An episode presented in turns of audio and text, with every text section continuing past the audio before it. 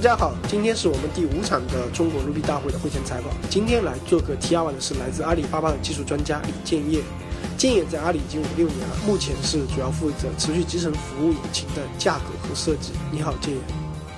哎，喂，你好。呃，先来做个简单的自我介绍吧。呃呃，大家好，我是阿里巴巴的李建业。呃，在阿里巴巴呢，我的花名叫李福，所以你也可以叫我李福。呃。我我进入阿里巴巴可能有呃有一段时间了吧，就是有五年的样子。然后一开始是在做研发，后来呢，呃，为研发做这样的基础设施的一些支持和准备。现在慢慢的呢，就变成了为研发做这样的持续集成的一个服务平台。目前是专注于做这块的工作。嗯，建言在本次大会上主题是从持续集成的角度去看云啊。你目前也在阿里也是负责持续集成服务引擎的一个架构和设计，能否了解一下这个主题主要是要讲啥呢？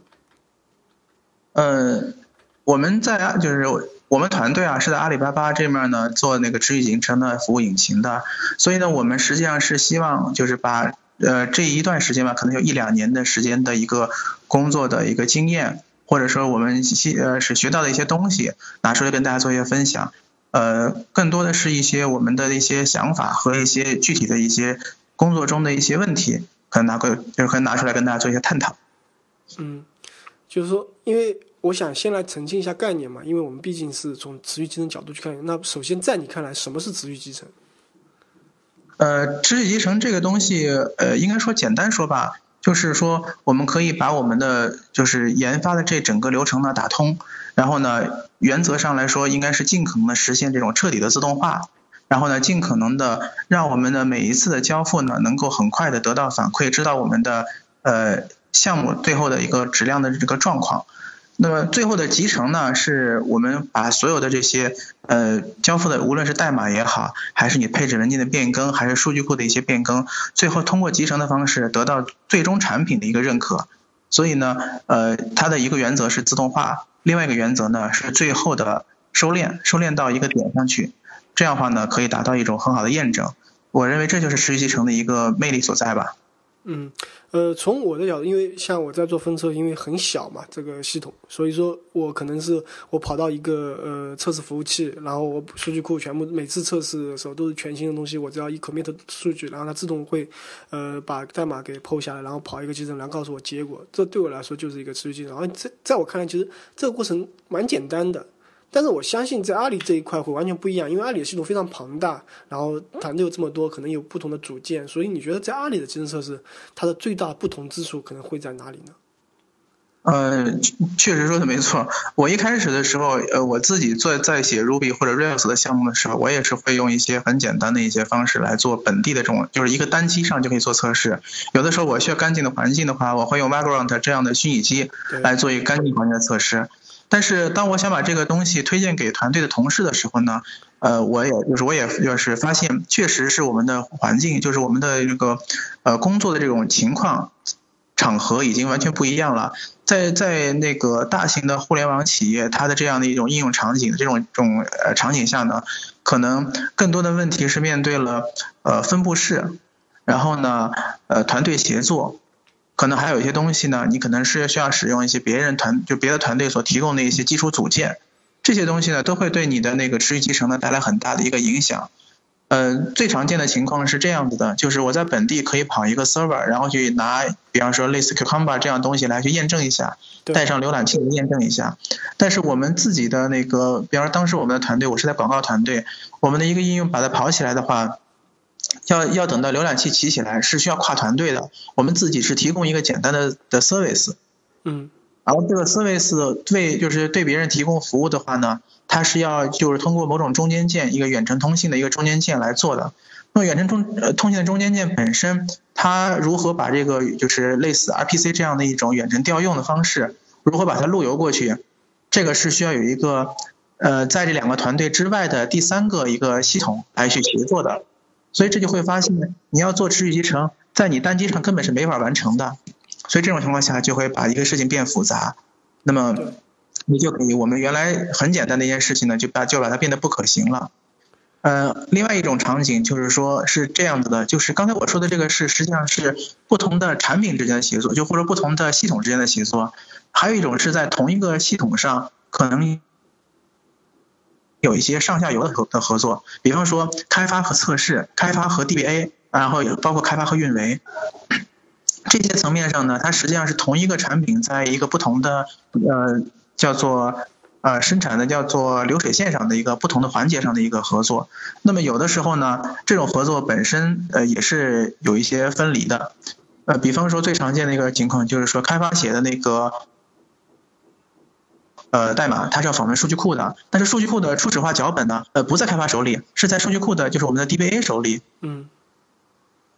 我当时就遇到了这样的问题，所以很多团队的开发人员，他甚至不知道自己自己的数据库是怎么来的。他是在我们的团，在我们公司，然后有一个平台，然后去申请一个数据库的一个呃账号，他可能会去申请这样一个数据库的一个开发的一个数据库的这样一个呃实例，然后呢由 DBA 分配给他，他去开发。但是这样的话呢，实际上这个 DBA 的这个分配分配给他的这个实力呢，并不是分配给他一个人的，是整个团队共享的。那你有人那大家就可以猜到了，就是说，如果我们比方说三四个开发人员都使用同一个数据库，那么当我们在做测试的时候，数据必然冲突。对。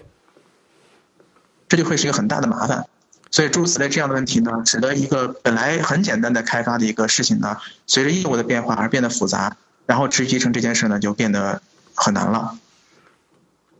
嗯，这些就是这里很大一部分原因就是。我感觉是这些本来应该是呃弱耦合的东西，目前因为整体协作不同模块之间变成了一个耦合性很强，所以很难来就是说单单个模块来做测试，干扰很大，对吧？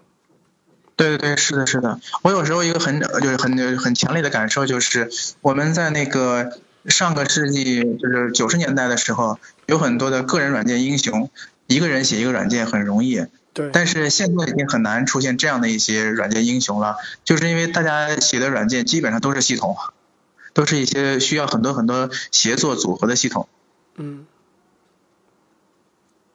对，就是说，呃，这这是我看到一块。另外，就是从我自己经验来说，还有另外一块，就是说，因为你们系统就像我了解，就像你们现在是用 Ruby 在写，呃，这个持持续集成的这个引擎，我相信，因为 Java 也是你们主力嘛，你们可能还有其他语言，所以说。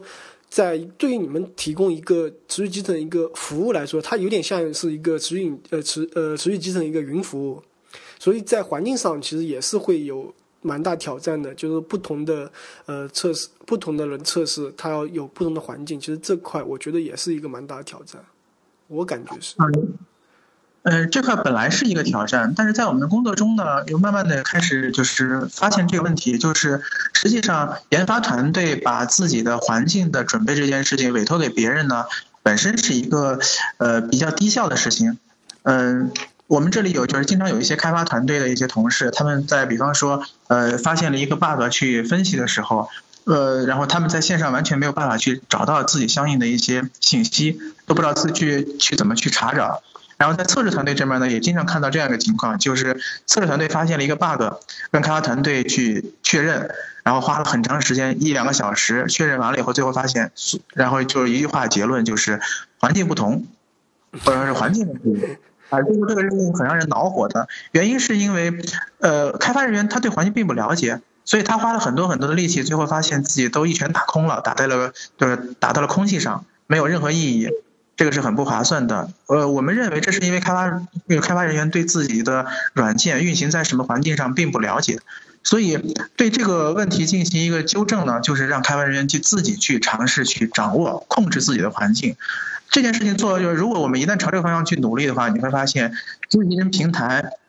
它如果是为一个团队服务的话，好说；如果它对很多团队服务的话呢，环境这件事情交给团队。比让实习生平台自己做要好得多，这样的话呢，团队有更大的灵活性和自主性，并且也有利于他们去处理自己的问题。嗯，所以说，那么在这个情况下，就是说实习生平台它要做的事情是什么呢？就是提供给大家一个很好的一一个基础设施，一个就是标准的平台，然后在这上面呢，大家可以去闪闪腾挪，发挥自己的一些特点。对，所以从这点上来说，就是因为你刚才讲，它要达到标准是让大家提供一个标准的平台，让大家来散打人头。但我想知道，就现在来说，呃，你们你们做到持续集成这个服务器已经做已经达到了怎样的效果呢？呃，如果是从比方说为开发团队提供不同的支持的话呢，我们在在我们这个平台上有各种各样的一些应用吧，呃，Node.js 的，呃，C 或者 C 加加的，Java 的，PHP 的，应该还有 Python 的。那么，因为我们自己的系统是使用 Ru 那个 Ruby 和 Erlang 两种语言，我们自己的系统也在自己的平台上跑这种这种持续集成，所以我们也可以说，我们这个系统还能支持 Ruby 和 Erlang 两种语言。嗯，所以整体上来说还算可以吧。呃，如果是从那个功能角度上来说呢，我们现在就是应该说，对于整个持续集成的这样一个，因为我们现在是呃到到就是持续集成的这个就是联调阶段为止，所以呢，我们这个功能上已经就是目目前已经做完了。实际上是，呃，应该是已经做了，就目前已经在在就是已经做完了第二版，因为我们之前那个版本有一些，呃，所谓的一些遗留的问题吧，就是我们是是基于一些公司现有的一些基础设施去做的，后来发现有些东西是可以剥离的，我们就对它做了简化。最近的这个第二版呢，呃，应该是上线，刚刚就是刚刚上线，我们实际上是在做这样的事情。在这在这之前呢，实际上主要的功能已经完成了。OK，呃，我觉得这个事情。你讲的有点抽象啊，所以说能不能举一个例子来说明？比如说我现在有一个，我这边做好一个模块，然后跟你这边要怎么去做打通呢？啊，对，正好，我就我来举个例子吧。比方说，呃，我们就是有这样一个团队，呃就我可能不太好举团队名字了。就是比方说，一个团队他会出，呃，他会有一个这样的一个，呃，呃，叫做呃互联网服务吧。它这个服务呢，可能是有很多模块来，就是来组织、来协、来协作的。那么正常的正常的场景是这样：从用户这边输入的请求呢，通过通过外部浏览器，通过外部 server 的 server 传递到后面的应用服务器以后，应用服务器的那个入口点那里会发出几个请求，到别的不同的那个服务器那里去取数据，然后进行组装返回来。这里面涉及到了大概这么呃是三四个这样的系统。那么我们现在做到的一个情况是什么样的？就是说，这三四个系统呢，单独单独测试是可以自动化的，然后最后汇总起来的那个服务呢，它实际上等于是要依赖这三四个系统的。他当他做了一个软件的那个代码变更以后，呃，比方说如果是 SVN 就是 Subversion 或者是 Git，那么当他一去呃提交以后呢，我们会自动的把它和其他的一些相关的系统都拿出来单独构建。组成这样一个环境，最后去验证它整个一套的这样一个呃端到端的这样一个测试，看看是否是符合我们的要求。那么我们这样这样这样做的好处就是说，可以呃很好的体现一个系统的协作的这种联调的结果。嗯，这个例子相对来说就好理解多了。OK，那实际上。呃，我我呃，我再补充一下，就是说刚才说的这个，就是也是一种很常见的一种情形，就是我因为我们公司在大量的使用那种分布式的 Java 应用嘛，对，呃，但事实上我们要面对的情况可能比这还要复杂一些，因为呃也有很多的服务呢，并不是使用 Java 的，是使用 C 或或者 C 加加的，所以有的时候我们还会处理异构系统之间的这种协同，但是在我们平台上呢，这个也没有问题。我。最最后来了解，就因为你的题目里面有一个叫“看云”，我不太理解怎么怎么来理解这个“看云”这两个字。嗯，我不知道应该该怎么去描述我的心情吧，因为这个这个过程其实是一个很有意思的事情。就是一开始的时候，呃呃，我想说一下我的那个就是这个思维的转换方式。嗯。是一开始的时候，我只是一个开发人员，然后可能关注的，比比方说我们的那个线上会怎么样，数据库是怎么做的，然后测试是怎么做的，会考虑这样一些东西，但并不会系统考虑。但是后来呢，随着我要为有研发团队，我想为研发团队做一些基础设施，或者说是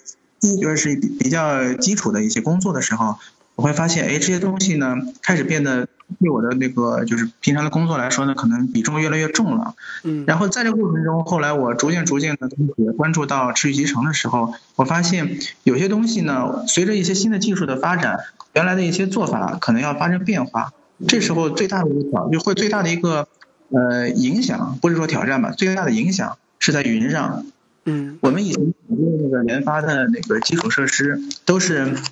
最简单的情况就是，比方说，如果我是一个不呃，不管是小公司还是大公司吧，好，我去到机房里买一个机位，然后呢去上一个呃服务器，这可能是我自己的，也可能是租来的，或者各种各样的情况。然后我在这服务器上部署我的系统，然后再做好，比方说 IP 呀，或者或者在中国有些特就是中国特色的这样的一些双线，对吧？双线机房，然后还会有一些 NS 这样的运营的一些服务等等等等做好了，可能还会有一些监控的一些东西。一大堆的东西做好了，那么这时候是那种传统的那种研发方式。那么传统研发方式，可能我们每个人的那个技能的呃，就是覆盖覆盖面是比较广的。但是同时呢，我在就是我们在每一个点上，可能又做的不够太深。嗯，但是但是这些技能呢，就是随着公司慢慢膨胀呢，就会有人觉得啊，你这么做的话呢，可能就是说不呃不够专注。可能就是缺乏这种，就是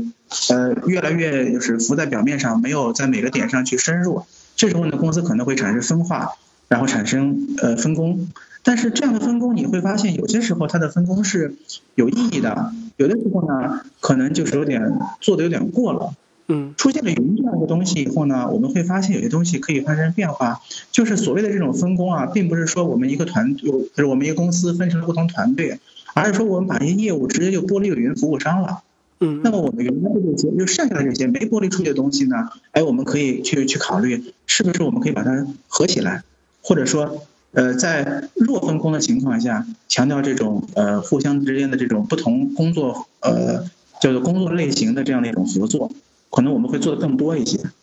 这是一种就是云的那种，就是或者因为我们有了云服务以后，我们可以剥离出一些东西来，为大家提供这样的一个更精准的这么一个服务。呃，有一个有一个我的感受很深的就是，之前是听到应该是七牛吧，七牛的那个叫许世伟的，那个应该是七牛创始人，他当时他以前做过一次分享，我当时听到了。印象很深。他说，我们现在在做在做一个新的公司的时候，已经不需要把所有东西都要自己做一遍了。那么我们可以用现成的东西，但这个用现成东西有两种做法。一种做法是我们直接找开源的软件把它搭建一遍。比方说，我需要项目管理，那么我们知道有一些项目管理软件。我记得以前我用过一个叫做 Dot Project 这样的项目软件，PHP 写的。那么现在我们就不需要了，我们直接找一个项目管理的一个。网站就可以做了，比方说风车这样的。嗯。那么这些东西我们就会发现，我们在花钱买时间，花钱省我们的时呃省我们的精力人力，这个很重要。那么云呢，它实际上也是在花钱去省掉我们的一些呃一些比比较基础的，但是呢，其实是可以外包就是交付出去的，外包给别人做的这样的一些事情，这个是很有趣的一件事情。嗯，好，呃，因为。因为其实说白了，你们在做的事情其实叫，其实是一个持续集成的云服务了。对对，OK，呃，我觉得呃，具体怎么做，我就今天就不深挖了，因为呃，我觉得这个要留到大会的时候，让大家来过做来做交流，听你听你的分享，因为整个大会其实。我参加这么多届啊，就我们今年是第六届，其实很少会有大公司的人过来做真正的分享，所以能看到，就是能听到，就是阿里这样的公司真正在 Ruby 在做事情，其实让我觉得还是很高兴的。希望未来也能看到更多的在大公司会有更多的 Ruby 的产物出来。然后谢谢今天你花时间来跟我做这期采访，下期我们再更新见。好的，好，拜拜，拜拜。